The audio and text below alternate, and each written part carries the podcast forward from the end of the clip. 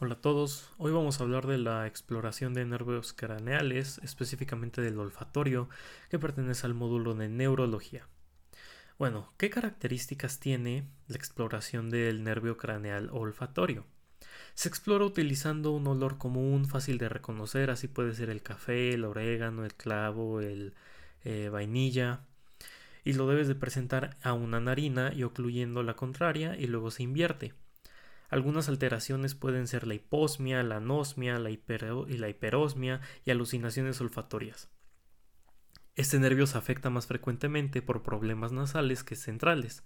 Los meningiomas del piso anterior del cráneo pueden comprimir el bulbo olfatorio y esto se le conoce como síndrome de Foster-Kennedy.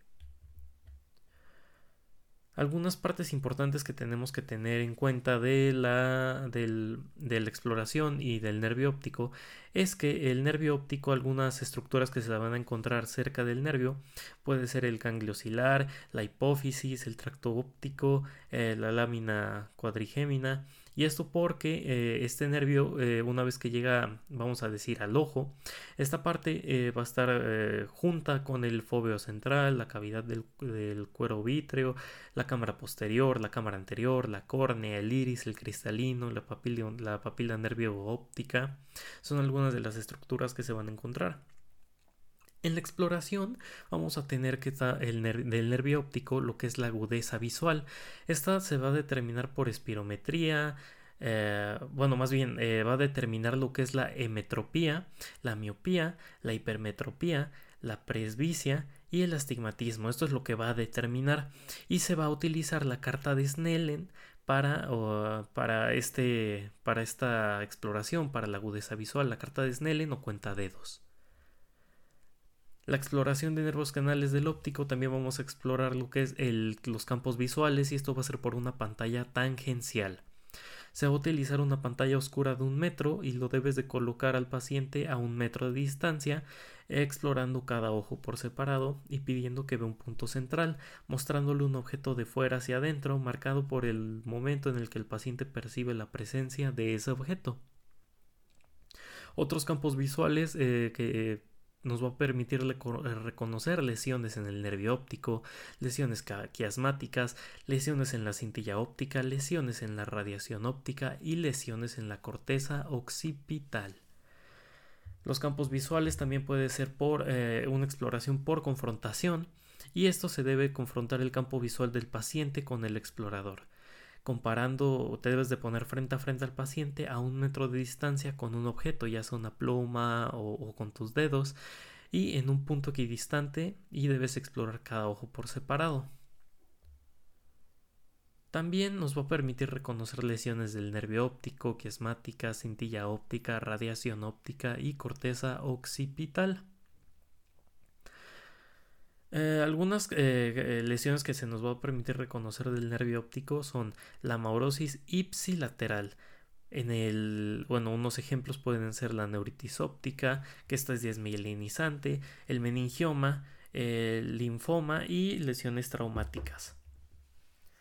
Otros campos visuales, bueno, también pueden ser las, eh, nos va a permanecer reconocer, bueno, nos va a permitir reconocer lesiones quiasmáticas, que bueno, pueden ser eh, prequiasmáticas, o sea, del nervio óptico, así como la neurosis unilateral, la retroquiasmática, que esta es de la cintilla óptica, que puede ser hemianopsia homónima, la quiasmática medial, que puede ser una hemianopsia homónima bitemporal y una quiasmática anteromedial que puede ser una maurosis ipsilateral con hemianopsia temporal contralateral.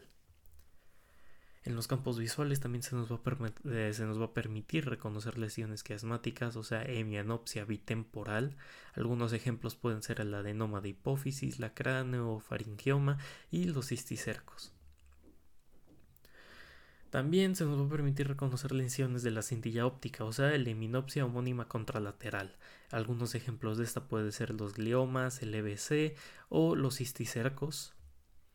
Y también se nos va a permitir reconocer lesiones de la radiación óptica, que también este, bueno, este va a ser de la cuadrantanopsia homónima y este va a ser de los, eh, vamos a decir, eh, de la homónima, porque va hacia los dos lados.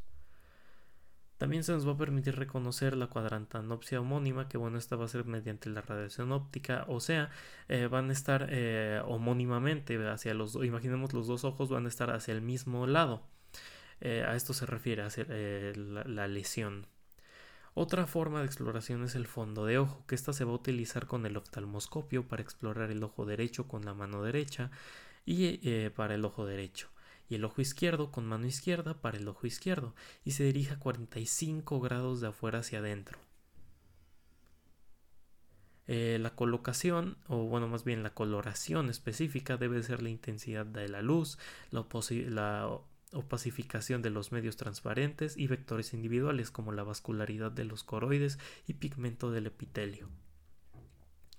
En el fondo de ojo vamos a ver lo que es la papila, algunas, eh, lo que es su forma, los límites y la coloración. Por ejemplo, en la retina mácula la forma va a ser una excavación fisiológica, los límites va a ser la elevación y la coloración se va a ver los vasos, así como eh, algunos de estos vasos pueden ser la arteria central de la retina, la vena central de la retina y la arteria cilio-retiniana. Algunas anormalidades en el fondo de ojo puede ser la, anomalía de pigmentación, la persistencia de vitro primario, los colobomas eh, corioretinarios y las anomalías papilares. Pueden ser drusas de la papila, coloboma papilar y fibras de mielina. Algunas anormalidades en enfermedades vasculares pueden ser las hemorragias, como las subretinianas, los retinianas y las preretinianas, y algunas causas de estas pueden ser las drusas o traumatismos. Algunas anormalidades en las enfermedades vasculares pueden ser em, lo que son las hemorragias, por ejemplo, la hipertensión arterial sistémica, esta también puede ser otra, igual otra causa de hemorragia puede ser un traumatismo. Y eh, otro tipo de anormalidad pueden ser los exudados, que estos pueden ser duros o blandos y las causas pueden ser diabetes mellitus. Otras anormalidades pueden ser el edema de retina, las microaneurismas, la neovascularización y las rinopatías. En el fondo de ojo también se pueden tener eh, algunas causas de rinopatía, como la puede ser una causa diabética, una causa hipertensiva o una causa aterosclerótica. El papiledema, eh, bueno, esto ya es la fisiopatología específica del papiledema respecto al nervio óptico, que bueno, el inicio puede ser eh, bueno, vamos a tener eh, inicio, estado y crónico y atrofia eh, óptica. El inicio es como se tiene que eh, observar con los vasos que se pueden ver un poco inflamados. El estado crónico que se pueden ver varios vasos. Estos ya a nivel em, un, poco, un poco mayor. Y la atrofia óptica también. Que bueno, esta es cuando ya se ven atrofiados específicamente. Algunos cambios vasculares pueden ser el pulso venoso, las cruces arteriovenosas y los cilios de plata. El papiledema vamos a hablar sobre su etiología, que estas enfermedades que cursan con HEC, que pueden ser tumores cerebrales, pseudotumor eh, cerebral, traumatismo, cisticercosis, hidrocefalia, algunas tóxicas, las endocrinopatías y eh, bueno, alguna obstrucción de la vena central de la retina, así como la comprensión orbitaria. En el, eh, bueno, esto sería de parte del olfatorio. Así que muchas gracias.